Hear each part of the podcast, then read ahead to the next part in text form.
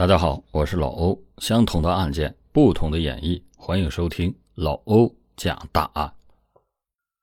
金钱虽然是个好东西，因为金钱产生矛盾和纠纷的事件屡见不鲜。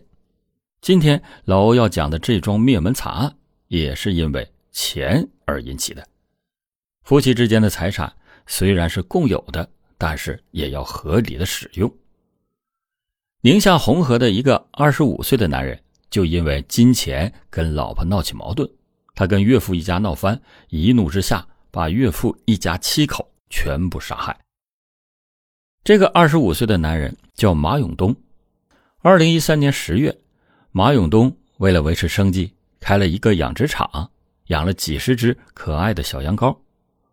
冬天临近，天气变得异常的寒冷，他需要为这些小动物做好充分的准备。否则，他们可能会因为寒冷而冻死。为了确保自己的羊羔们能够平安的度过这个冬天，他让妻子阿兰到娘家借几千块钱，以便采取必要的保暖措施和购买足够的饲料。然而，当马永东向妻子阿兰提出这个请求的时候，却遭到了妻子的拒绝。阿兰觉得家庭的财务状况已经很紧张了。他担心借出这笔钱会给家庭带来更大的经济压力，他可能是也有自己的担忧和困惑，没有办法轻易的满足丈夫的请求。这个突如其来的拒绝，就使马永东感到困惑和失望，他特别的愤怒，不但把妻子打了一顿，还自己上门找岳父借钱。那么，为什么马永东借钱还这么嚣张呢？难道他是一个无赖？其实事情并不是这样的，咱们得先详细的了解下这个男人的情况，才能对他有一个客观而公正的评价。马永东，一九八九年出生在宁夏彭阳县文沟村，他是回族。初中毕业以后，他选择了辍学，迈入了他人生中不同寻常的道路。在接下来的几年里，马永东加入了新疆喀什军区，成为了一名军人。这段军旅生涯锻炼了他的意志力和纪律性，让他更加坚定了为梦想而奋斗的决心。二零零九年，年仅二十岁的马永东退伍回到了自己的家乡，他满怀激情和期待的面对生活的新篇章，年轻而充满朝气。他渴望在这个多彩的世界里实现自己的人生价值。马永东心怀家乡，决定在彭阳县谋求一份稳定的工作。他有着勤劳和坚毅的品质，很快在一家煤矿找到了一份工作。虽然环境艰苦，但他用自己的努力和勤奋赢得了同事们的认可和尊重。为了实现更好的生活。马永东还用所有的积蓄购买了一套小平房，这是他为了家庭和未来而努力奋斗的象征。尽管面临着经济负担，但他坚信，只有通过自己的努力和决心，才能创造更好的未来。在生活的道路上，马永东遇到了许多挑战和困难，然而他从不退缩，而是勇敢的面对和克服。他知道，只有坚持不懈的追求自己的梦想，才能真正的实现个人的价值和幸福。在他们当地，马永东的条件算是十分优厚的了，因此十里八村的媒婆主动找上门，就要为他介绍对象，但是都被他婉言给谢绝了，因为他有一个恋爱的对象，这个对象就是邻居家的女儿阿兰。他们是从小青梅竹马的伙伴，他们的感情没有受到学业和事业的阻碍，一直保持着自由恋爱的状态。这段真挚而深厚的感情，让他们很快决定走进婚姻的殿堂。阿兰是一个美丽动人的姑娘，她拥有一头乌黑的长发，微微的卷曲，如丝绸一般的柔软。她的眼睛就像明亮的星星，温柔而明亮。透露出他善良和热情的本性，他略微弯曲的眉毛勾勒出他坚毅和聪慧的形象，他的脸庞清秀而柔和，洋溢着青春的光彩。他总是散发着一股宛如花朵般的清新气息，给人以温暖和舒适的感觉。为了能够跟马永东结婚，阿兰毅然放弃了自己的学业。这个决定深深的触动了马永东的心灵，他对他的牺牲和付出感到无比的感激和敬佩。这种深沉的爱意和奉献精神，使马永东对婚后的生活充满了向往。两个人终于步入了婚姻的殿堂，迎接着新的人生阶段。他们相互扶持，共同面对生活中的挑战和困难。马永东在工作中努力奋斗，为家庭创造更好的生活条件；阿兰则成为了他最坚实的后盾和支持者。他默默的在家中经营着温暖的家庭，给马永东精神上的依靠和激励。马永东和阿兰的爱情虽然浓烈，但把这个姑娘娶回家，那可并不是一件容易的事情。这是因为当地的彩礼习俗非常的昂贵，马永东为了完成自己的婚姻大事，不惜借遍了亲朋好友，甚至不得不贷款。这种付出无疑展现了他对阿兰的深厚情谊和决心。当马永东意识到娶阿兰回家所需的彩礼金额时，他的内心感到了压力和困扰。然而，他并没有因此而退缩，而是毅然决定不惜一切代价完成这个婚姻大事。他明白，阿兰对他来说是无价的，无论是付出多少，他都愿意为他去努力。为了筹集足够的彩礼资金，马永东不遗余力的四处借钱。他向亲戚朋友借款，展示了他的情谊和对他们的信义。即使面临着负债的压力，他也坚信这是值得的，因为他对阿兰的爱早已经超越了物质的束缚。为了达成他的目标，马永东还向银行贷了款。他了解，这就意味着将来可能需要付出更多的努力来偿还债务。但是他并不在乎。他的决心和爱情让他勇敢的迎接这个挑战，他愿意为阿兰的幸福而努力奋斗。马永东和阿兰勉强的结了婚，然而他们的生活并不如他们所期望的那样顺遂。马永东在煤矿工作，每个月能挣大概四千多块钱，但是其中一部分用于还贷款和家庭的开支，剩下的全部交给妻子。然而，妻子是一个大手大脚花钱的人，而且他还总是偷偷的贴补娘家，这就让马永东意识到，仅靠煤矿上的工作已经没有办法维持两个人的生活。面对现实的困境，马永东做出了艰难的决定，在二零一三年六月前后，他辞掉了在煤矿的工作，选择回到自己的老家寻找新的出路。马永东决定通过养羊来维持生计。他花了一万多元购买了几十只小羊羔，同时他也为了家庭的未来给妻子阿兰两万块钱，用来处理一些外债，并且在手头上还剩一万块钱，他让妻子存在银行卡上。然而，妻子并没有按照他的规划去做。阿兰拿到了这两万块钱之后。他拿出五千元给了马永东的父亲，又拿出了五千元给了自己的父亲。然而，他给自己父亲的这五千元钱，就成为了他们夫妻之间矛盾冲突的导火索，引发了一系列的问题。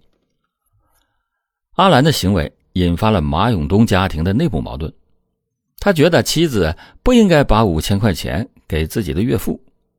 这个小小的金钱问题引发的争执在家庭中逐渐升级，产生了不可调和的裂痕。看到妻子对自己的债务不管不问，还不断的对娘家进行补贴，马永东对妻子的行为产生了怨言，两个人也因此发生了矛盾，经常的吵架。阿兰和马永东在一天晚上又陷入了一场激烈的争吵中。压抑已久的情绪让他们不再能够冷静的控制自己的言辞，一句句尖锐的话语开始在房间里回响。阿兰怒气冲冲的说：“你怎么总是不明白我的付出？我为了你放弃了自己的学业，而你呢，却连个稳定的工作都找不到。”马永东愤怒的回应说：“你难道不知道我每天都在努力的找工作吗？你以为我不想给你一个更好的生活呀？”阿兰嘲讽的笑起来说：“努力？你的努力有用吗？我们现在的生活越来越艰难，你不觉得你一无是处吗？”马永东的脸色开始变得铁青。你这样说我，你觉得你就是完美无缺的吗？你花钱如流水，从来不考虑我们的经济状况。阿兰怒气冲冲的回敬说：“我为什么要顾虑经济状况？你都没有能力给我一个稳定的生活，我凭什么要过苦日子？”马永东的眼中闪过了一丝伤心。他说：“难道我一点价值都没有吗？你对我都没有一点感激之心？”阿兰不屑的冷笑说：“哼，感激？你觉得你为我做了什么让我感激的事情？你还不是一事无成？”这句话就如同一记重击，马永东感到心如刀绞，他的声音变得低沉而又有力。难道你不记得我们曾经的誓言吗？我们曾经是青梅竹马，彼此承诺，相互支持，无论前路如何的崎岖，我们都要一起走下去。阿兰冷冷的看着马永东说：“誓言那只是过去的甜言蜜语罢了。现在你连一个像样的工作都没有，我们的未来在哪里？”马永东的声音充满了绝望：“我们的未来在我们的坚持和努力中。难道你不愿意和我一起面对困难吗？”阿兰却嘲讽的笑起来说：“呵 呵面对困难，我们现在所面对的困难都是你的错。”你无能为力，只会空谈。你以为我们能靠你那微薄的收入过上好日子吗？别做梦了！马永东感到被冷嘲热讽的愤怒油然而生。你怎么可以这么说我？我付出了那么多，为了你，为了我们的家庭，你难道一点都不珍惜吗？阿兰却笑着回应说：“付出？你以为你做了什么了不起的事情啊？你的所谓付出，只不过是……”一个借口罢了，你只会空谈，一事无成。马永东被激怒的失去了理智。你再说一遍试试？难道你觉得你有多了不起吗？你一直抱怨，却从来没有为我们的未来做出任何的努力。阿兰的眼神开始变得冷酷无情。努力？你觉得你的努力有用吗？你根本就不懂得如何创造机会，你只是一个庸庸碌碌的废物。马永东。感到心如刀割，他愤怒的咬牙切齿说：“你不要以为你可以无视我的努力和付出，你的冷漠和嘲笑只会让我更加的坚定。我会证明给你看，我可以改变我们的生活。”阿兰却冷笑一声说：“哼，你能改变什么呀？你连给我一个稳定的生活都做不到，还有什么资格谈改变？我真后悔嫁给了一个一事无成的废物。”这句话。就如同一记重击，马永东的脸色变得煞白，他感到心如刀绞，愤怒和失望交织在他的眼中。他低声的咒骂道：“或许你是对的，也许我真的不配拥有幸福的家庭。”随着这番激烈的争吵，他们的关系陷入了更深的裂痕。两个人的愤怒情绪没有办法平息，争吵声回荡在房间里。伴随着彼此伤害的言语，他们的心灵越来越远离。这场争吵并没有解决任何的问题，反而让他们的婚姻走向了更加危机四伏。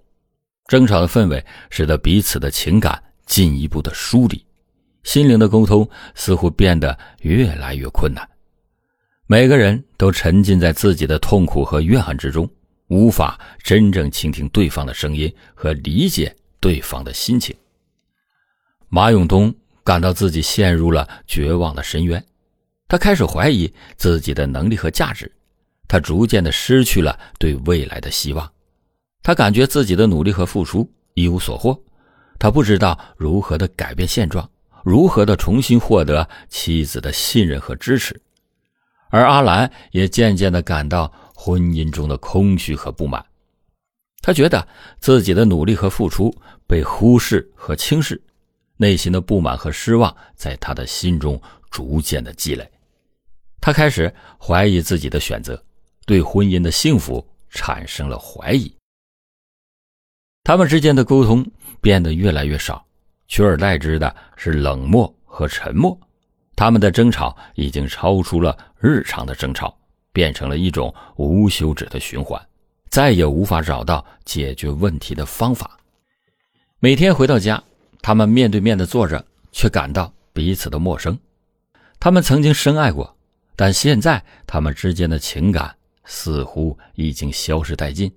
婚姻的危机逐渐侵蚀了他们的心灵。他们开始思考着是否该继续走下去，或者是否该面对现实，寻找各自的幸福。然而，婚姻的道路上并非没有转机，而且他们之间的矛盾愈演愈烈。马永东甚至在气急之下对妻子动了手，阿兰还因此受了伤。马永东的父亲知道儿媳受了伤，就让马永东带着儿媳去医院检查一下。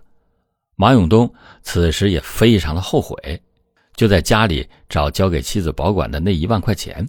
准备带她到医院去检查一下，谁知道当他拿着银行卡一查，卡里边一分钱都没有了。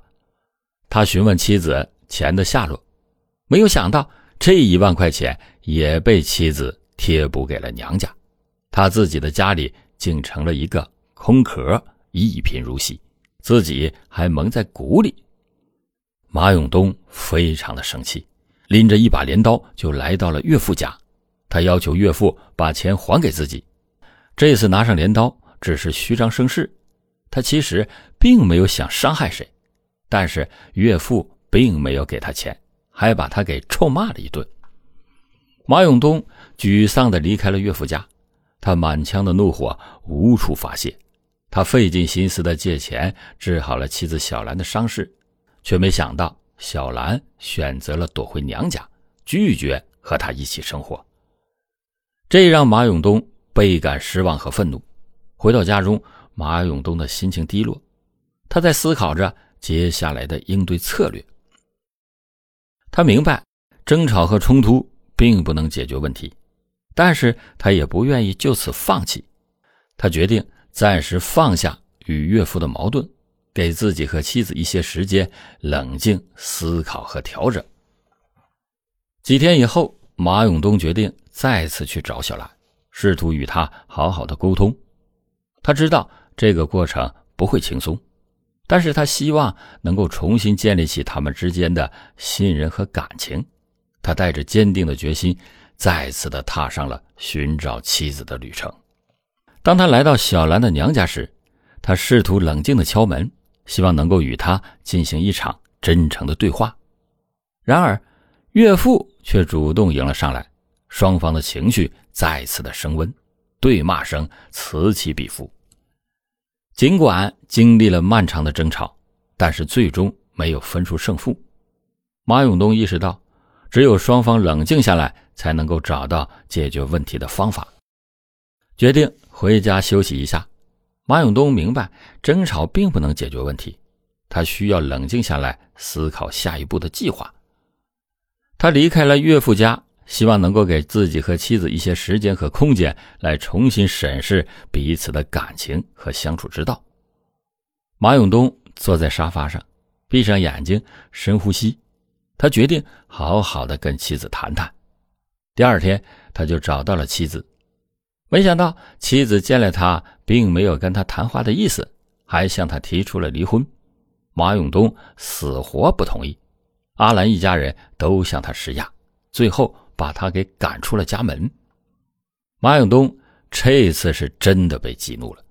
他回到家以后，把自己一个人关在屋里，回想自己婚后的生活，心里边就特别的委屈。他对阿兰付出了全部，没有想到最后却落得个这样的结局。他不甘心，气得饭也没吃。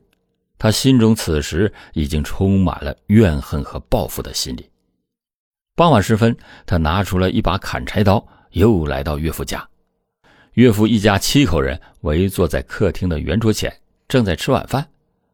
他岳父家除了他岳父母、妻子阿兰，还有两个七十多岁的老人，一个四岁跟一个一岁多的孩子。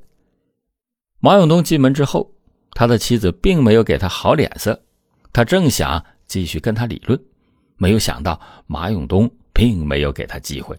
他此时已经被愤怒冲昏了头脑，不由分说的把妻子跟他的家人全部杀害，而且全都是一刀割喉，连两个孩子都没有放过。做完这些以后，马永东逃跑了，但是他没有地方可去，只能是徘徊在僻静的街区。他没有刻意的躲避警察，反而有意的让警察抓到他。三天以后。马永东被逮捕。经过长时间的司法程序，二零一四年三月，马永东接受了一审判决，因故意杀人罪被判处死刑。他表示服从法律的判决，没有上诉的意愿。二零一四年十一月十六日，马永东被执行死刑。好了，感谢您今天收听老欧讲大案，老欧讲大案，案案都震撼。